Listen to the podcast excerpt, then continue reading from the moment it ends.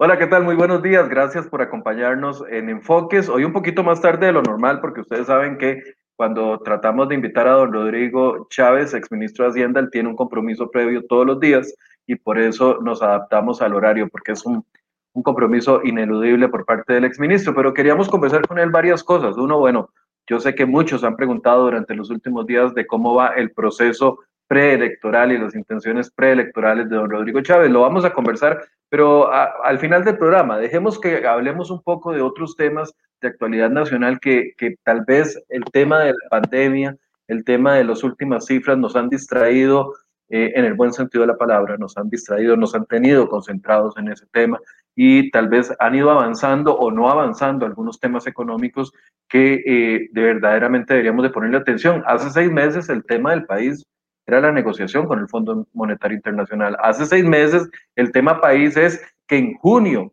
había que tener aprobados los siete proyectos que negoció el gobierno con el Fondo Monetario Internacional. Estamos a menos de, una semana de llegar a junio, ni uno solo de los proyectos ha sido aprobado y todavía ya eso no es tema de conversación. El gobierno nos decía la semana anterior de que ha mantenido al tanto al Fondo Monetario Internacional de la lentitud, sin embargo, no han solicitado una extensión del plazo inicial que se había dado para el mes de junio. Quiero conversar de eso con el, con el ministro, exministro don Rodrigo Chávez. Quiero hablar de vacunación con el exministro don Rodrigo Chávez y también, por supuesto, de su tema eh, en tema electoral. Don Rodrigo, buenos días. Gracias por acompañarnos. Eh, muy buenos días, eh, don Michael. Qué gusto saludarlo a usted y a todas las personas que nos escuchan. Un saludo muy cordial de buenos días. Un saludo desde el ventoso Heredia, que hoy está que se quiere salir volando los techos, pero bueno, es, parte del clima el día de hoy que estoy acá en la casa. Don Rodrigo, tal vez empecemos con el tema que, que, decía al principio. Ayer hubo noticia finalmente con el tema del Fondo Monetario Internacional, la aprobación, al menos la, no la aprobación, perdón, eh, se terminaron de discutir las mociones de revisión en la Asamblea Legislativa con respecto al proyecto, al único proyecto de ley que ha avanzado, el único proyecto que es la ley de empleo público. Sin embargo, cuando uno ve el camino que le queda, sabe de que esto va para por lo menos mes y medio, dos meses y medio más, porque los diputados están calculando votarlo si todo sale bien en primer debate a la segunda o tercera semana de junio. Eh, estaríamos hablando de que después del primer debate y antes del segundo tendría que ir un mes a consulta en la sala constitucional. Estamos hablando de julio o tal vez agosto. ¿Cómo ve usted cómo ha ido avanzando esta agenda del Fondo Monetario Internacional? Usted lo acaba de describir, eh, don Michael. Es una agenda que ha ido lenta, eh, es una agenda que obviamente el plan inicial que, se, este, que esperaba el Fondo Monetario y las autoridades del país no se va a cumplir. Ya estamos hablando junio, de junio a agosto por lo menos. Y bueno, eh, el Fondo Monetario no tiene prisa, eh, ellos están esperando a ver qué hace Costa Rica, ya ellos hicieron su parte y ahora nos toca a nosotros.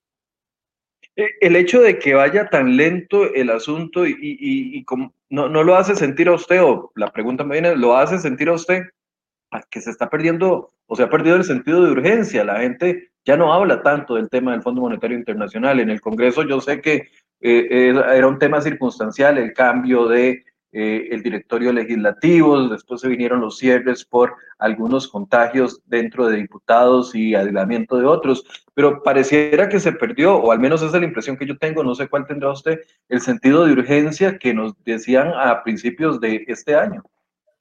Bueno, eh, los mercados eh, a nivel mundial han reaccionado un poco más eh, positivamente lo que muchos esperábamos eh, con respecto a la pandemia, los, la diferencia entre la tasa de los Estados Unidos, que es la tasa de referencia, la tasa de muchos mercados emergentes, incluyendo a Costa Rica, se ha eh, reducido. Hay liquidez, Hacienda está pudiendo financiar el déficit, el déficit no ha cambiado fundamentalmente. De hecho, hubo un rebote en la recaudación tributaria y entonces el sentido de urgencia eh, yo no creo que, eh, que se sienta tan fuerte. usted sabe que yo he dicho en varias ocasiones que este acuerdo con el fondo, los siete proyectos que usted menciona, Michael, son fundamentalmente un torniquete eh, que hace que el paciente no se nos muera aquí, eh, en vista de que no son una serie de reformas suficientes, eh, lo suficientemente valientes y ambiciosas como para arreglar los problemas estructurales del fisco costarricense. sin embargo, bueno, el paciente está estable con su torniquete, hay liquidez y entonces hemos perdido un poco el sentido de urgencia, me parece a mí, y bueno, es más de lo mismo, seguir esperando a ver eh, que nos traten bien los mercados, a ver que se, llegar al 8 de mayo del 2022 eh, sin sudarse mucho. Eh, eso es lo que yo siento, es el nadadito de perro, ahí está la ley, el fondo nos dio el convenio, los mercados están reaccionando positivamente, fundamentalmente por la política monetaria tan expansiva eh, que está siguiendo la Reserva Federal y los bancos centrales grandes del mundo, así como la política fiscal súper expansiva que está siguiendo los Estados Unidos. Entonces hay liquidez de sobra por todas partes. Eh, y eso es lamentable en alguna medida porque eh, el país necesita no torniquetes, sino eh, ya la cirugía mayor, pero yo creo que en eso no tenemos esperanza de aquí al, al próximo gobierno. Don Rodrigo, con esto que usted menciona de la política expansiva que ha utilizado Estados Unidos en el último tiempo, ¿quiere, decir, quiere decirnos, a ver si lo estoy entendiendo bien, de que circunstancias externas al país por, la que, por las que el país no ha movido ni una pestaña nos están beneficiando en este momento y tal vez nos están viendo o haciendo ver que la urgencia no es tan fuerte como se decía al principio. No sé si la entendí bien. Eh, mire, eh, una de las preocupaciones que tenían todos los mercados y, y, cuando se nos castigó, cuando las agencias calificadoras castigaron a Costa Rica en mayo del año pasado y con eh, las reducciones de la calificación, mayo-junio del año pasado, era el temor de que se secara la liquidez en la economía mundial, incluyendo Costa Rica. Los Estados Unidos, que obviamente es una potencia económica mundial, y la mayoría de los países este, que tienen monedas de reserva, como el mercado, el, Banco Central eh, Europeo, el Banco eh, Central de Japón, han mantenido una política monetaria súper expansionaria. ¿Qué significa eso? Que ellos compran bonos, ¿verdad? Bonos corporativos, bonos de, del gobierno federal de los Estados Unidos, que tienen las tasas de interés a niveles muy bajos.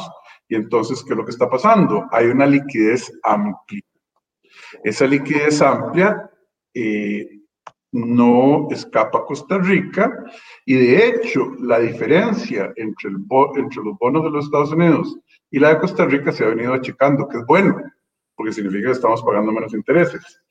Pero, pero nosotros no hemos hecho ninguna reforma estructural más allá de anunciar que tenemos un acuerdo con el fondo que está pendiente. La gente, los inversionistas, tanto locales como internacionales, dicen, mira, las tasas en Estados Unidos, producto de, ese, de esa liquidez abundante, eh, están muy bajas, las de Costa Rica están muy altas, y entonces se están quedando aquí los inversionistas locales y probablemente haya eh, flujos eh, de inversionistas extranjeros que compran en el mercado local o que financian las compras del mercado local. Entonces la liquidez ha sido eh, bastante abundante. Eh, eso es lo que está pasando. Ahora, por la misma circunstancia, ahí estamos viendo una inflación alta, sobre todo en los insumos productivos. Por ejemplo, la madera que se usa para construir en los Estados Unidos, hay un boom habitacional allá producto de las tasas de interés tan bajas, ¿verdad? Entonces están construyendo muchas casas. La madera para construcción nunca ha sido tan cara en, los, en la historia de los Estados Unidos que ahora. Empezamos a ver presiones en los commodities y hay gente que, bueno, no hay gente, vemos que hay presiones inflacionarias en el mercado americano, en el mercado de los Estados Unidos, y la gran pregunta es si eso va a ser temporal o permanente. Si es permanente, a juicio de la Reserva Federal, habría un aumento en las tasas allá y eso nos daría a nosotros una, nos pondría una situación incómoda, porque entonces estaríamos compitiendo con eh, eh, los bonos del Tesoro de los Estados Unidos, y que obviamente eh, son atractivos a tasas más altas. Entonces es una situación como una calma ahí, pero nosotros no hemos hecho nada para reparar el barco internamente. Ahora, es, es, es, por esta razón que el gobierno ha tenido tanta facilidad y lo, y lo han anunciado en las últimas dos o tres semanas en comunicados de prensa a la hora de colocar bonos, eh, bonos del país para financiarse. Sí, entre otras cosas. Por otro lado, el sistema bancario costarricense no está prestando. Hay una facilidad de descuento de, eh, bastante grande que puso el Banco Central a disposición de los mercados. Y entonces estamos viendo que hay plata para seguir financiando la fiesta. Porque ¿dónde está la reforma? ¿Dónde están los cambios? ¿Dónde están los cortes? No ha habido un cambio estructural en la dinámica de ingresos y gastos del gobierno significativo, entonces estamos aprovechando que hay mucha liquidez para continuar financiando el exceso de ingresos, perdón, el exceso de gastos sobre ingresos este, sin que haya eh, presiones de liquidez. Todo sigue igual, como la canción aquella. Al final, todo seguirá, sigue igual, por ahora. Por ahora, don Rodrigo, ah, cuando se nos había dicho a inicios de año de que la urgencia era para tener todo aprobado antes de junio de este año, y al ver que eso no ha sucedido ni está cerca de suceder, eh, uno le pregunta al gobierno qué, ha pasado, si ya ha pedido una ampliación de plazo, etcétera, etcétera. Ha dicho que mantiene al Fondo Monetario Internacional eh, informado. Eh, ¿Cómo funciona eso? O sea, esas ampliaciones de plazo son mecanismos fáciles, nada más se le dice al fondo, mira, no te pude cumplir en estos seis meses, dame seis más y ahí hablamos en seis meses. ¿Cómo funciona eso? Porque la, la respuesta lastimosamente del gobierno no nos deja ahondar en, qué es lo que está pasando detrás de, de bambalinas con esta negociación. ¿Esto pone en, peligro o no el acuerdo? No, yo creo que el fondo, eh, conociéndolos también como los conozco, por haber trabajado eh, con ellos muchos años, el fondo está diciendo, mire, nosotros ya le aprobamos a usted el programa eh, de la facilidad ampliada tómese su tiempo, a nosotros no nos surge, ¿verdad? A nosotros no nos surge eh, y no creo que vaya a haber presiones en este momento eh, por, los siguientes meses. Eh, ellos están viendo y esperando a ver qué hace Costa Rica, ¿verdad? pero, pero eso podría extender, extender, por cuánto tiempo? ¿Por este año? ¿Podría esperar hasta después de las elecciones del próximo año? ¿O, ¿O cómo usted ve el, panorama?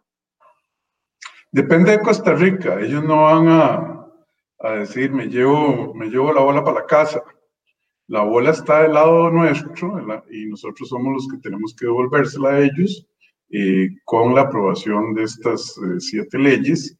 Y ellos están esperando, acuérdese que no es el fondo el que eh, administrativamente eh, nos va a poner presión son los mercados, dependiendo de lo que pase en eh, la economía mundial y dependiendo de lo que pase y la perspectiva de los mercados conforme nosotros vamos acercándonos a una elección.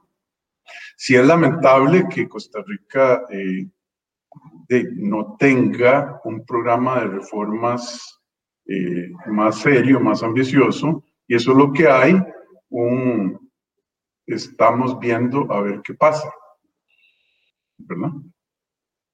Don Rodrigo, el, tema de las elecciones definitivamente va a, viene a meter eh, ruido, digamos, en, en, en, en, las expectativas. Sabemos de que cuando vienen elecciones y conforme más se va acercando, eh, hay menos apoyos políticos para algunos sectores, hay más apoyos políticos para otros sectores, los intereses se, se alinean de una u otra forma.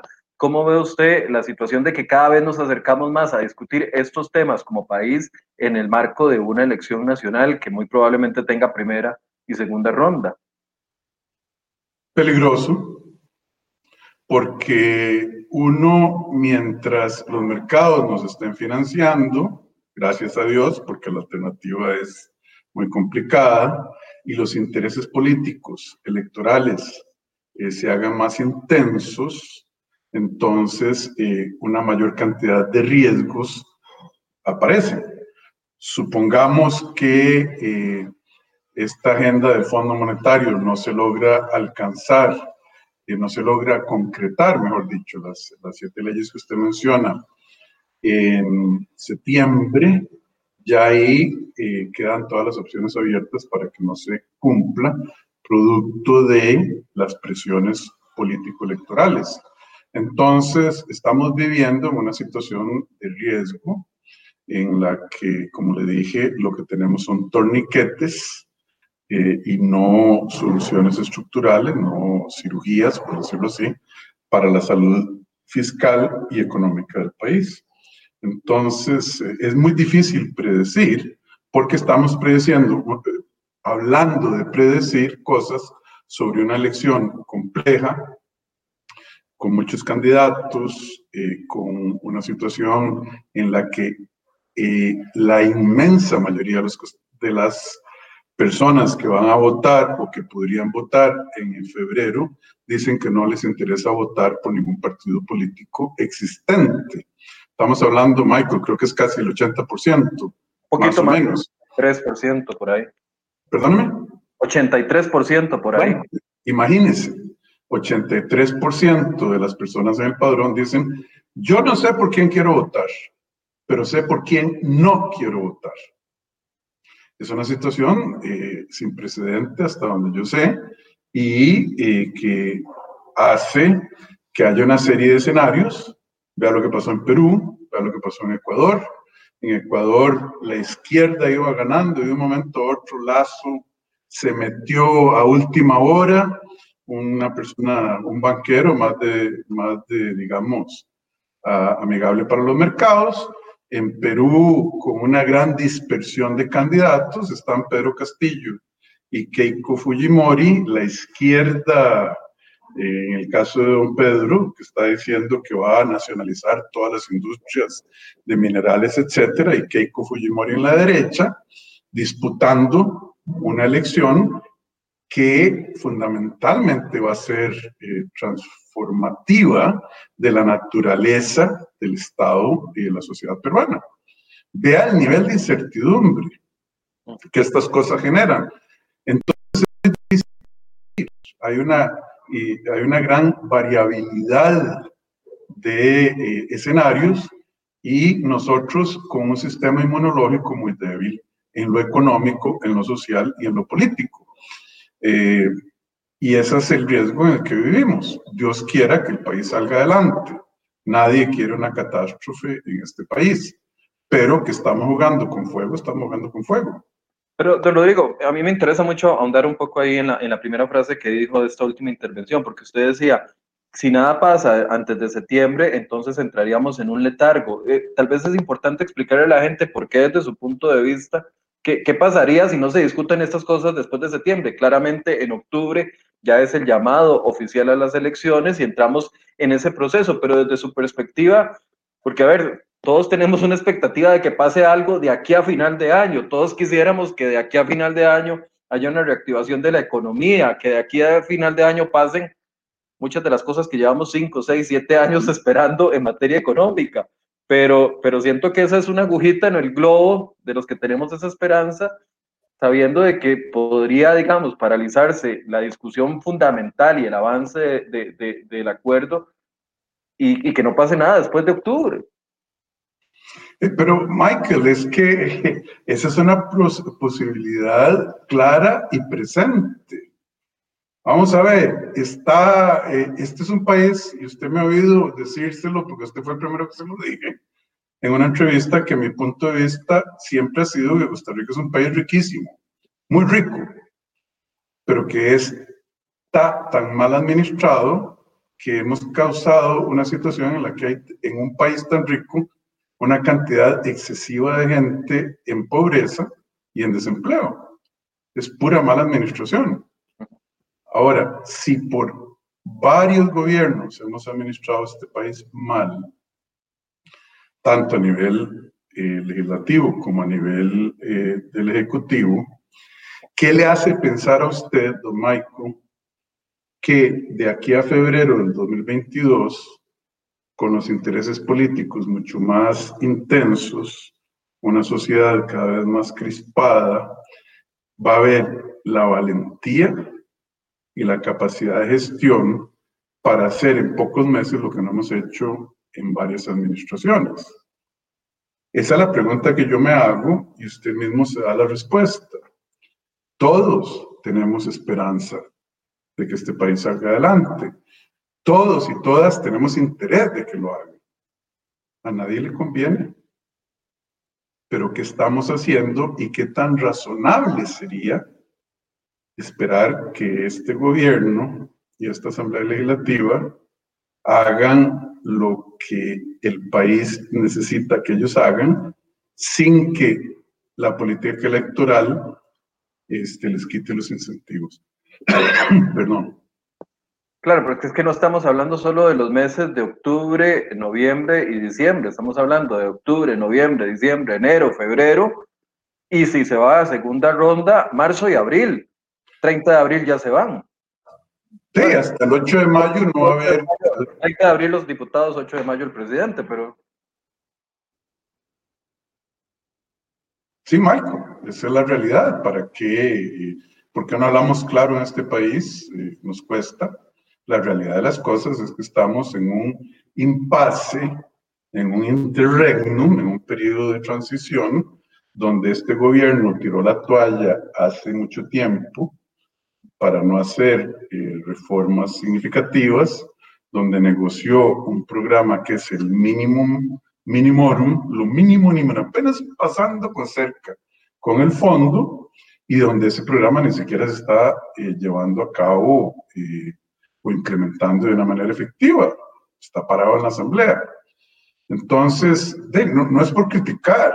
la gente ve lo mismo que usted y yo vemos, leemos las mismas noticias y obviamente ese escenario de parálisis, de que las luchas sean por intereses estrechos y políticos, no por el bienestar del país o el bienestar general del país, es un escenario que desafortunadamente es muy probable. Es más, si usted tuviera que apostar, no que usted sea un hombre que apueste, pero si usted tuviera que apostar o yo tuviera que apostar, desafortunadamente lo racional sería apostar, todo puede pasar, todo es posible, pero lo probable, que es lo que la gente que hace políticas públicas tiene que tomar en cuenta, que es más probable, lo probable es que no vaya a pasar mucho, o lo más probable es que no pase nada. Ahora, eso le abre, perdón, iba a terminar la idea. No, no, no, eh, mire el mismo programa del fondo. El mismo programa del fondo es un parchecito que hace que la deuda sobre la producción del país, es decir, la parte de la deuda eh, con respecto al valor de los bienes y servicios producidos en el país, eh, siga creciendo por bastante tiempo todavía. No es que estamos metiéndole un frenazo, un ajuste, no, no, iba a seguir creciendo y entre más se atrasen estas cosas, más tiempo seguirá nuestra deuda eh, creciendo. Hoy por hoy, la deuda del sector público no financiero, Michael, es 82.2%. Usted debe 10 mil dólares, yo debo 10 mil dólares de esa parte. Hoy nace una chiquita ahí en algún hospital nacional, nació con una hipoteca de 10 mil dólares debajo del brazo. Antes los viejillos y viejillas que, bueno, yo les digo así con cariño, mis abuelos, me decía, miren, los niños vienen con un bollo de pan debajo del brazo. Ya no, ahora vienen con una hipoteca de 10 mil dólares debajo del brazo. Bueno, pero, pero todo el mundo dice, no, mientras, ahí viene la ola, ahí viene el tsunami, pero aquí estamos bien jugando en la playa, sigamos. Ahí es donde yo digo a este país, en este momento, vive una situación tenue, eh, no, no robusta, donde hay altos riesgos. ¿Cuáles se van a materializar? Desafortunadamente no tenemos una bola de cristal, pero los riesgos están, están ahí. Don Rodrigo, bueno, yo no me caracterizo por ser muy positivo, que digamos, ¿verdad? Hasta el mismo ministro de Hacienda me ha dicho que yo soy experto en ser negativo, pero a ver, viendo lo, lo positivo dentro de todo este panorama, también, no sé, abre la puerta, y esto es la pregunta, abre la puerta a que la próxima administración, sea quien sea, tenga la posibilidad de meterle mano a esta negociación con el fondo y decir, mira, ya no vamos a ir con A, B, C y D, vamos con esto otra cosa, porque a ver, si las leyes no están aprobadas de aquí a septiembre o incluso al, al 8 de mayo del 2022, de, el próximo gobierno tendría que darle continuidad si quiere, si quiere cerrar el trato con el fondo. Abriría la posibilidad para que se metan nuevos elementos estructurales en una negociación con el fondo, dependiendo del partido político que quede y dependiendo de la persona y las capacidades que tenga la persona para que quede presidente para tomar una decisión en ese sentido. No, eh, eh, Dios quiera, Michael, Dios quiera. El fondo nunca va a decir no a más. Entonces, si llega un equipo nuevo, que en todo caso va a recibir al paciente, para usar una analogía, con torniquetes, y dice, bueno, ya ahora sí vamos a hacer la cirugía para sacarle los balazos, por decirlo así, y vamos a hacer la cirugía para arreglar el sistema cardiovascular y vamos a poner a este paciente en un tratamiento efectivo, ambicioso, que lleve a una salud, a un bienestar verdadero, a una transformación de la economía de la sociedad costarricense, el Fondo Monetario nunca va a decir, no, no, no, usted está siendo muy ambicioso, está cambiando lo que habría que hacer. Esa es la esperanza. Ahora, existe una probabilidad, como usted decía también, que dependiendo quién llegue, diga, ah, no, los empleados públicos son mi, mi grupo, entonces la ley de empleo público no, ah, no, tal cosa, y más bien eche para atrás. Ahí sí el fondo se va a ir, pero el fondo recibiría la comunidad internacional recibiría. Y yo creo que lo más importante, la gente de este país recibiría un plan verdadero, bien pensado y bien gestionado de reactivación económica con brazos abiertos. Recibiríamos con brazos abiertos un cambio de actitud, más valentía, más pericia técnica, más sabiduría para el bien del país. Pero nosotros necesitamos hacer eso. Claro, aquí me fui del extremo del negativismo al extremo del positivismo, pensando que la próxima administración tendría eh, la fortaleza o la fuerza para poder impulsar las medidas estructurales que se esperaban, pero tiene razón usted, se abre el panorama 50-50 para echar para atrás con lo negociado o para hacer una mejor negociación, si llegara a las puertas de la próxima administración. Michael, yo sé que usted eh, entiende muy bien el tema, yo nada más quisiera aclararle a las amigas y amigos que nos ven que no deberíamos estar pensando en la negociación de fondo. El fondo es un instrumento. Un acuerdo con el fondo es un instrumento, como decir un bisturí. Si usted lo usa para bien, en una cirugía para bien, eh, un machete, usted lo puede usar para cosas buenas, para cosas malas. Es un instrumento, no es un fin en sí mismo. La esperanza es que por muchos años, que en un periodo muy largo de tiempo, los y las costarricenses primero tengan una opción que no es la, más, la menos peor, perdóneme que hable popularmente, y que sea la más mejor, volviendo a usar términos populares, y que escojan esa opción. Ahora, existe la posibilidad de que eh, no, la, la, ciudadanía de este país no escoja al equipo que pueda sacar al país adelante. De hecho, bueno, ahí tenemos historias en eso. Y por eso este, esta elección es crucial para la sostenibilidad económica, social y política de este país. No estoy exagerando cuando estoy diciendo que estamos en una situación trascendental donde la decisión de la ciudadanía de este país va a determinar, eh, yo creo, un punto de inflexión en nuestra historia.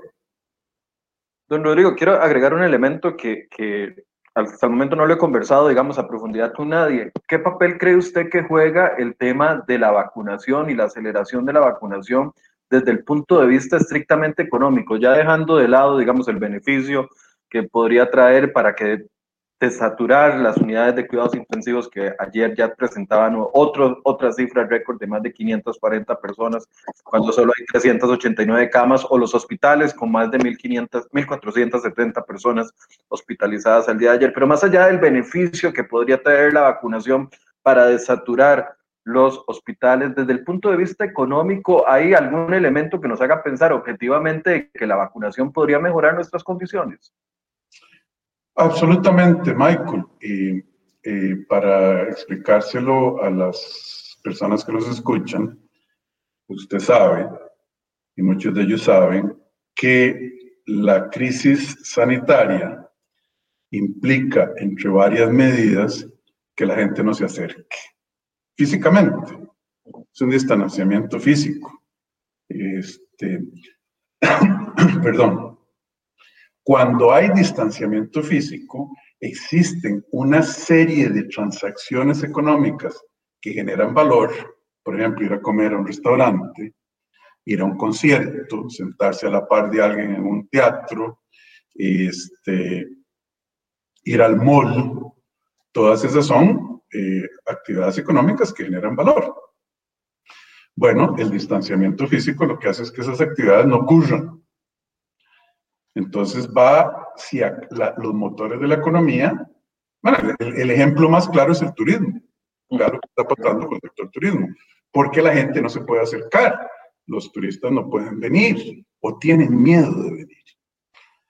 Entonces, ¿cuál es la solución a esa dimensión del problema que tenemos, que es una dimensión de muchas de los problemas que tenemos? La, la solución sería que ya la gente se pueda volver a acercar, que haya turismo, que la gente se pueda subir a un avión, que se siente a la par de alguien, en lugar de que el avión venga a media capacidad o que los restaurantes estén a media capacidad. ¿Y eso cómo se logra? Con una inmunización amplia, eh, con lo que llaman inmunidad de rebaño y con confianza, en el caso del turismo, que es un sector tan vital para el país, de la gente que puede venir y salir eh, sin temor a que se tenga que quedar aquí en cuarentena, sin temor a que Costa Rica sea un país con incidencias muy altas. Entonces, al final del día, el objetivo debe ser que ya no haya este maldito bicho, perdóneme que sea tan directo, y una de las maneras de lograr eso es la vacunación efectiva y la inmunidad de rebaño, es decir, que ya la gente no esté preocupada de contagiarse ni de contagiar. O sea, el hecho de que una administración, voy a salirme del país, aunque yo sé que le voy a preguntar por el país, pero que una administración lleve un proceso lento de vacunación, se está pegando un disparo al pie en el tema de su, en, su tema económico y en su tema de bienestar económico hacia las familias de, esa administración o que cubre esa administración o ese gobierno. Michael, de la respuesta a su pregunta es obvia. Obviamente es claro que un país como Chile, que un país como Israel han sido más efectivos y por lo en la vacunación y por lo tanto están más cerca de eliminar ese problema que es que la gente no se puede acercar físicamente y las consecuencias que eso causa sobre el empleo, sobre la capacidad de las personas de generar ingreso, sobre el Producto Interno Bruto, sobre la recaudación tributaria, etcétera, etcétera. Ojalá esto, lo, ideal sería que, que desapareciera y bueno, la única manera que tenemos en nuestras manos en estos momentos es la vacunación. Entonces, de Chile lo está haciendo muy bien, Israel lo está haciendo muy bien. ¿verdad? Nosotros no hemos tenido las condiciones para vacunar más gente más rápido. Pero, ¿qué opina usted, digamos, del, del, llamado que han hecho los sectores en los últimos días? Todavía ayer había un amplio sector empresarial, 460 empresas que no sé cuántas vacunas representa eso, pero 460 empresas se ofrecían a comprar las vacunas a costo y donarlas para que, para que se acelerara el proceso de vacunación. los cambios en el proceso de vacunación en el país han sido tan lentos que, que, vienen dos, tres semanas o hasta un mes después de que se han solicitado. Eh, por ejemplo, se le pidió a la, a, la, a, la, a la, Comisión de Vacunas que acelerara el proceso y seguía guardando las vacunas por cuatro semanas en abril. Cuando finalmente la presión no pudo más, el presidente sale y dice, bueno, Dave, eh, voy a pedirle al, comité de vacunación que aceleren y dos días después, por, por arte de magia, se acelera el proceso. Lo, a lo que quiero llegar con esto es el hecho de que si tuviéramos una vacunación más acelerada, aunque el gobierno se resista de una u otra forma, eh, estaríamos viendo algún, por lo menos un ventaje más al torniquete que nos ayudaría a ver las cosas un poco más positivas, o, o me equivoco.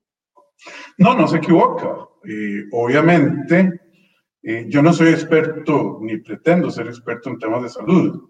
Eh, yo creo que en temas económicos es obvio que esa inmunidad de rebaño nos va a quitar uno de los problemas grandes que tenemos, pero no nos va a quitar los problemas que traíamos antes de la pandemia. Acuérdense que antes de la pandemia la tasa de desempleo de este país era casi el 16%, cuando años antes nosotros traíamos una tasa del 5.5%. Estoy hablando antes de la pandemia. Nosotros traíamos un problema estructural de desempleo enorme. Tenemos un problema estructural de eh, informalidad, etcétera, etcétera. La pandemia ha venido a agravar lo que era ya una situación muy mala y a la que yo dejé mi trabajo eh, internacional para venir a ayudar, pero bueno, no, no, no, no quisieron mi ayuda por mucho tiempo. Entonces, esa, eh, la gerencia, la gestión de los procesos de vacunación, yo sin ser experto en salud, me parece que no ha sido la más efectiva cuando la comparo con los países como Chile, que a pesar de estar pasando por una crisis constitucional, etcétera, o como Israel, bueno, es un país que maneja bien las cosas, este, obviamente Costa Rica está mejor que muchos, ¿sí? Nicaragua, Honduras, etcétera, pero no está a la altura de otros que yo considero nuestros países eh, para compararnos, Uruguay, Chile, etcétera. Nosotros no deberíamos estarnos comparando con Haití o Nicaragua y Honduras. Eso es un, poquillo poco ambicioso con respecto a nuestra identidad nacional. El país está generalmente mal administrado. Eh, yo, Hace un tiempo yo puse en, en, mis redes sociales que por qué no dejar al sector privado lo que usted dice que las 460 empresas ofrecieron, que importara, eh, o que se trabajara mejor con ellos. me dieron hasta por detrás de las orejas alguna gente diciendo, eso es imposible, no sé qué. Bueno, yo le pregunté al ministro de Salud hace un par de semanas por qué no se aprobaba la vacuna china o la vacuna o la vacuna rusa que está salvando. Es que, no sé, a veces pienso de que estamos muy cerrados o que solo vemos hacia el occidente del mundo para tomar decisiones. Y, o sea, en China, 400 millones de vacunas de Sinopharm se han, se han puesto y han salvado 400 millones de vidas, porque está confirmado de que evitan el internamiento y la complicación. Está comprobado, eso dicen los estudios, claro, eh, los estudios que los que quieren ver esos estudios, porque hay algunos que no quieren ver esos estudios. Eh, eh, yéndonos a, a Chile, 13 millones de vacunas de Sinopharm se han, se han, se han puesto en Chile, en República Dominicana, otro de los países con los que nos podemos comparar. 2 millones de vacunas llegaron hace 15 días en un solo cargamento, no un cargamento de 80 mil o 100 mil vacunas, un cargamento solo de 2 millones de vacunas eh, en República Dominicana de la firma Sinopharm. Eh, el hecho de cerrarnos a solo dos casas farmacéuticas, ¿cree que nos está afectando? Bueno, como le dije, yo no soy experto en materia eh, de salud en la parte de fondo. Eh, he leído que la vacuna Sputnik tiene un nivel de, rusa tiene un nivel de efectividad eh, suficientemente alto. lo mismo con la Sinopharm. He hablado con expertos al respecto y la respuesta de, de ellos es Cualquier cosa que tenga 50% de efectividad es mejor que no vacunar a la persona. póngale, ahí le reduce los riesgos dramáticamente de internación o de tener que internar a las personas a las unidades de cuidados intensivos, de problemas de salud, etc. Yo no soy experto en esto. Sin embargo, creo que la, digamos, voluntad, el deseo de República Dominicana, de Chile, etcétera, de buscar soluciones alternativas, es algo que aquí eh, el gobierno no ha querido hacer, eh, tendrán sus razones, y ojalá las correctas, podría ser las incorrectas, porque hay una aversión al riesgo o algo que no entendemos detrás de esta eh, posición de que tiene que ser vacunas aprobadas por las autoridades americanas o europeas. Eh, yo creo que una conversación entre el ministro de Salud de Chile y el de Costa Rica, si, si no ha ocurrido, porque ellos sí están dispuestos a hacerlo, y aquí no, sería muy útil. O por lo menos que don Daniel nos cuente eh, cuál es esa diferencia específica. ¿Por qué Chile sí y por qué Costa Rica no? Y eso es lo único que yo le puedo decir. Sería interesante y útil. Don Rodrigo, eh, ¿cómo avanza su proyecto?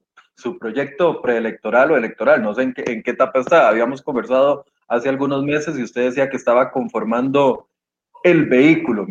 Ve que lo explicó bien, que lo, recuerdo perfectamente, que estaba tratando de encontrar el vehículo para esta carrera por la presidencia. ¿Cómo está ese proyecto? ¿Ha avanzado en algo? ¿Ya tiene llantas ese vehículo? ¿Ya tiene carrocería? Eh, ¿Solo tiene la mufla? ¿Solo tiene el motor? ¿O qué, qué ha pasado con ese vehículo, Rodrigo? Ese vehículo lo estamos pintando, eh, lo estamos puliendo y eh, lo vamos a echar a la pista para usar la, la analogía de la carrera a mediados o finales de junio eh, de hecho, en estos días estamos terminando eh, los acuerdos. Eh, nada más para informar a la audiencia, a la señora y, señores que nos están viendo.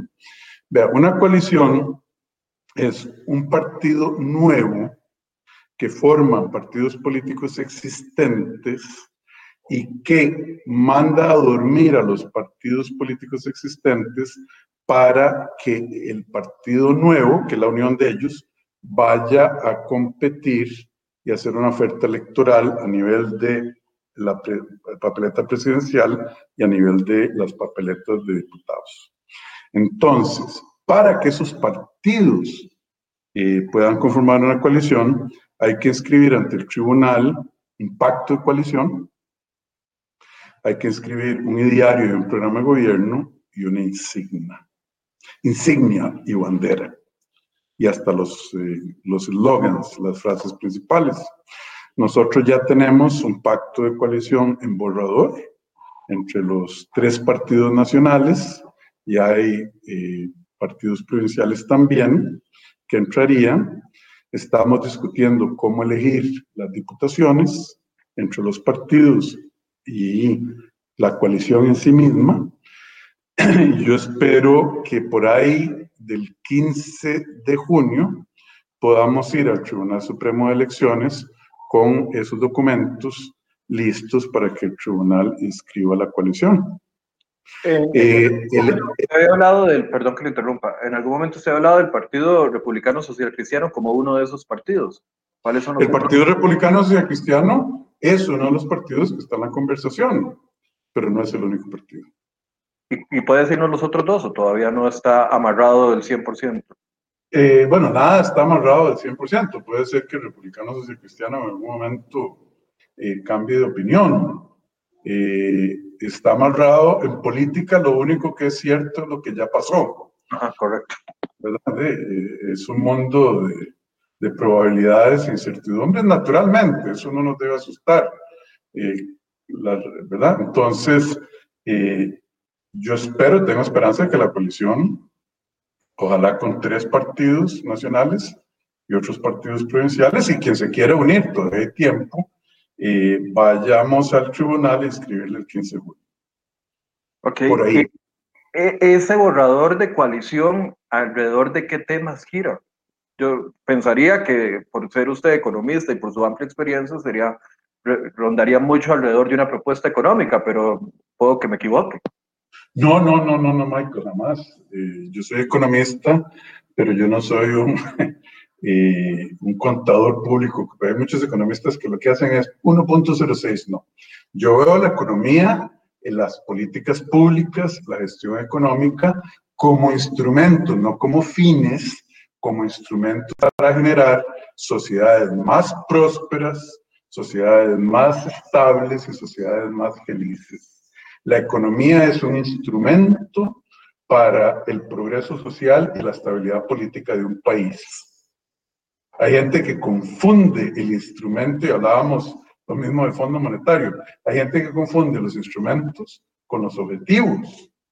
Y nosotros tenemos un programa muy claro para hacer que Costa Rica sea un mejor país, una sociedad de prosperidad muy grande y bien distribuida entre todas y todos los costarricenses. ¿Y eso qué requiere, Michael? Eso requiere un sector privado pujante, productivo, competitivo a nivel eh, internacional, pero requiere también un Estado sostenible que no estruje al sector privado, que sea eficiente y efectivo en suministrar los servicios públicos que la ciudadanía en su calidad de vida, para su calidad de vida, y el sector privado necesitan para ser exitosos. Son dos hojas de una tijera. No ha habido una sociedad en el mundo, Michael, y por eso es que cuando yo oigo extremistas de izquierda, extremistas de, de derecha en este país, o gente que está, eh, digamos, los que se llaman centro derecha, los que se llaman centro izquierda, un montón de etiquetas, que dicen yo soy pro Estado, o yo soy pro sector privado. No, señores, ustedes deben ser pro país y entender que no ha habido una sociedad en el mundo, en la historia del mundo, que haya sido exitosa sin un sector privado pujante.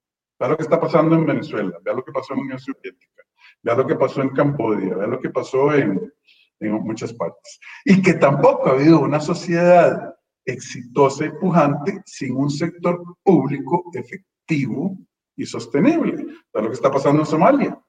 Vea lo que pasó en Inglaterra en los años 800, durante, después de la revolución industrial, donde la calidad de, vida en Londres era, bueno, los que han leído el libro Oliver Twist, era de partirle el corazón a uno porque el Estado inglés se dedicaba nada más a mantener un ejército para, su, para su imperio, a mantener policía, el Banco de Inglaterra y cositas. No había ninguna política social eh, ni eh, una política de desarrollo del Estado.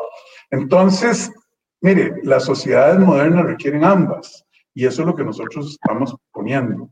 Un plan de reactivación económica y un plan de eh, reestructuración del Estado para hacerlo efectivo y eficiente, pero el objetivo de esos dos instrumentos es mejorar el bienestar social del país.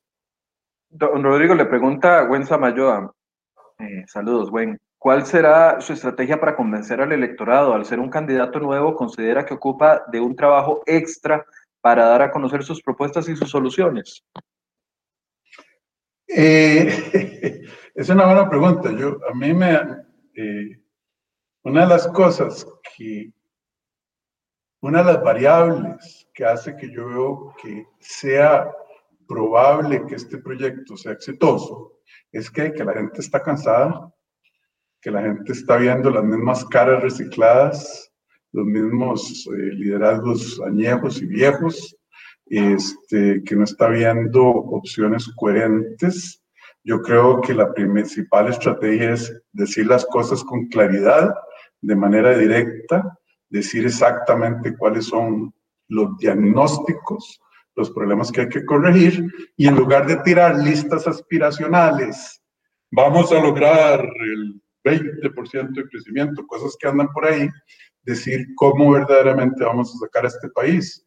La, mejor estrategia política en este momento en estos momentos y la única que yo seguiría personalmente decirle la verdad a la población, decirle, eh, contarles sobre mi eh, formación académica, mi experiencia profesional y mis valores y mi manera de ser y decirles, esta es una opción, yo la creo mejor que las otras, la decisión es de ustedes. Así de fácil. No, no hay que complicarse la vida. La gente está ansiosa de opciones nuevas y nosotros creemos tener una opción que no solo es nueva, sino que es la mejor.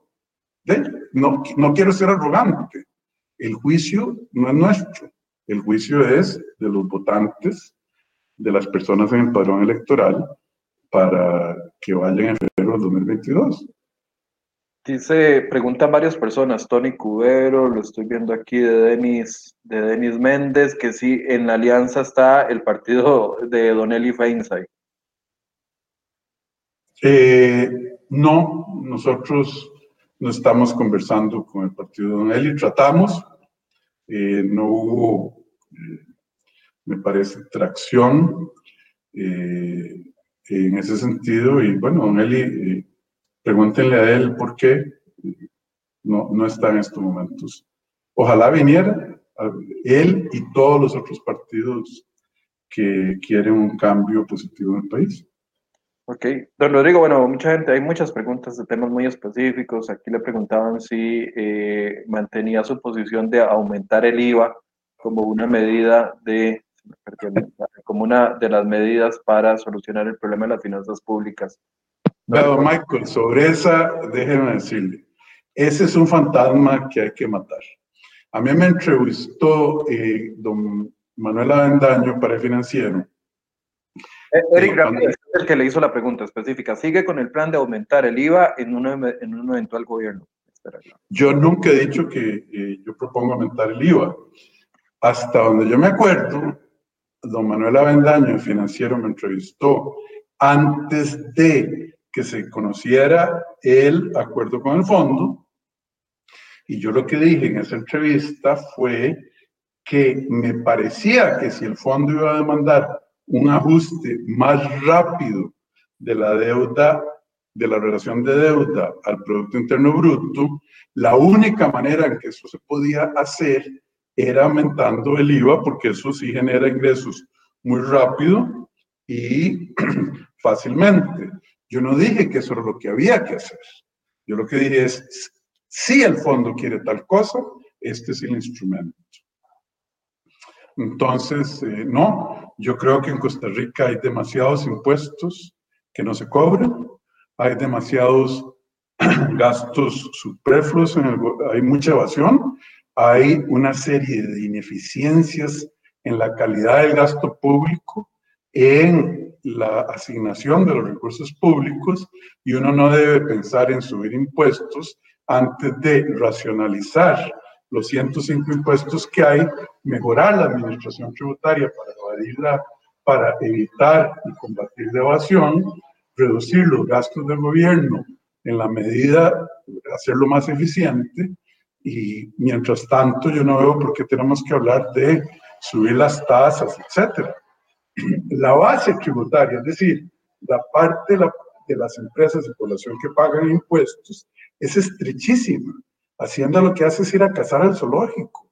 Hay que ampliar la base tributaria y eso hasta nos permitiría rebajar en algún momento las tasas cuando sea prudente. Entonces dejen de, asustar con, eh, con esas cosas. Eh, nadie está pensando subir impuestos. Eh, eso no sería la solución. Bueno, hay muchas preguntas, pero ya eh, se nos ha ido la hora completa. Dice Karen, me encantaría leer su propuesta, ojalá la, la reactivación económica con una pregunta contestada, qué va a pasar con la caja, qué va a pasar con la deuda del, del gobierno, qué va a pasar con pensiones de lujo.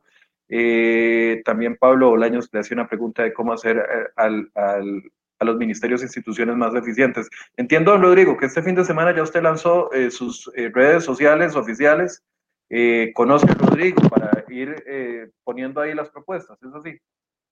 Eh, sí, señor. Eh, lanzamos redes personales o, sí, que es conocer a Rodrigo. les faltó la tilde, voy a tener. conocí a Rodrigo y ahí estamos compartiendo algunas ideas, haciendo preguntas, oyendo historias de la gente, dónde les aprieta el zapato, qué oportunidades han tenido en la vida. Eh, hay un grupo de como 6.500, 7.000 personas que ellos lanzaron su propia eh, perfil de Facebook, que yo no tengo nada que ver con ellos, que se llama Rodrigo Chávez Presidente. Les agradezco muchísimo y están muy activos, eh, pero todavía no estamos en campaña. Eh, nada más estamos dando a conocer algunas ideas y a mí como persona también. Ok, sí, en Instagram es conocer a Rodrigo 2021 y en Facebook es conocer a Rodrigo. Nada más. Sí, señor. Un cierre, don Rodrigo. No, yo creo que primero agradecerle a usted y a la gente que nos ha escuchado. Eh, hay buenas noticias, hay riesgos, la situación, yo lo sé, y ustedes lo saben, la situación no es fácil. Hoy se van a ir a dormir, piensen esto, hoy se van a ir a dormir 400 mil personas, niños, niñas, hombres, mujeres, adultos mayores, con hambre, se van a ir a dormir hoy a la cama, se van a ir con hambre. Esos son 15 estadios nacionales llenos. En un país tan rico como puede hacer que haya tantos pobres y una situación difícil. Y eso nada más son los que están en pobreza extrema. Además de eso está la pobreza eh, normal y hay una afectación en el mercado laboral brutal, desempleo de casi el 20%, eh, gente que está desestimulada, que ya no busca trabajo, desempleo de las eh, mujeres, desempleo de la juventud, eh, reducción de jornadas, subempleo. El país está en un momento difícil, pero no perdamos la visión de que hay luz al final del túnel, de que esto es Costa Rica, de que esto es un país rico, pero que ha estado, como le he dicho yo muchas veces a usted, Michael, muy mal administrado. De hecho, Costa Rica es tan rica que no se la han podido robar toda o no la han podido malbaratar toda. Todavía tenemos que rescatar. Y las buenas noticias es que tenemos un instrumento para lograr eso, para rescatar este país, que es el voto y que el requisito para hacer eso es poner un equipo que gestione, que tenga la pericia técnica, la sabiduría y la valentía para hacer lo que el país necesita, hacer para salir adelante y salir de, este, de esta, que le digo, pesadilla que estamos viviendo y que se puede hacer. La decisión está en nosotros. Vamos a seguir votando por lo mismos de siempre. Vamos a darle otra vez el carro a, a los que ya lo tuvieron y causaron los problemas que ustedes conocen. Eh, vamos a optar por una situación, por, un, por una opción extremista, ya sea de izquierda o de derecha, bueno, aquí estamos. Hay, una, hay un equipo que está ofreciendo una visión, unos historiales de vida. Ojalá ustedes lo consideren. Pero vamos para adelante. Costa Rica es un país muy rico. Depende cómo lo administramos de ahora en adelante. Así va a ser la calidad de vida suya, de los, la señora que nos está escuchando, el señor que nos está escuchando, pero sobre todo de sus hijos, hijas, nietos y nietas hay una oportunidad grande. Vamos, vamos, hagámoslo. Bien, don Rodrigo. Vamos a estar pendientes al 15 de junio, a ver si inscriben ya la, la, coalición y ya conocer más, más caras de este proceso. Muchísimas gracias. Gracias. Un abrazo fuerte. Gracias, don Rodrigo Chávez, estuvo con nosotros. Gracias por su compañía. Mañana vamos a volver al tema de las pensiones de la Caja del Seguro Social. Qué necio, Michael, ya deje de hablar de eso. Otros me decían, Michael, deje de invitar a gente a, hablar paja sobre las pensiones. Bueno, los que consideran de lo que, lo que está pasando con las pensiones de la Caja Costarricense del Seguro Social es paja. Eh, lamento decirle que está muy equivocado porque es un tema muy grave, muy fuerte, una situación importante. De hecho, eh, en los programas que hemos tenido, hoy les traíamos una portada en crhoy.com con respecto a algunos mitos que algunos dicen, el gran problema de los 100 billones que tiene de hueco actuarial el, de, el sistema de invalidez, vejez y muerte se soluciona pagando la deuda de la caja pues no, ahí hoy les, les tenemos una portada donde explica cómo impactaría eso Ayuda, sí, un poquito, pero es muy poquito comparado con el tamaño de la deuda. Otros dicen, bueno, que pongan a cotizar a más personas. ¿Cómo impactaría eso? Hoy les traemos una portada, nuestro compañero Luis Valverde la preparó con todos los argumentos para que ustedes puedan informarse. Y mañana vamos a tener a don Edgar Robles, ex superintendente de la Superintendencia de Pensiones, que nos va a explicar el tema más a fondo. Así que los invito a que se conecten a partir de las 8 de la mañana. Gracias a todas las personas que nos acompañaron el día de hoy y nos vemos mañana en horario normal, 8 a.m. acá en Enfoque. Muy buenos días.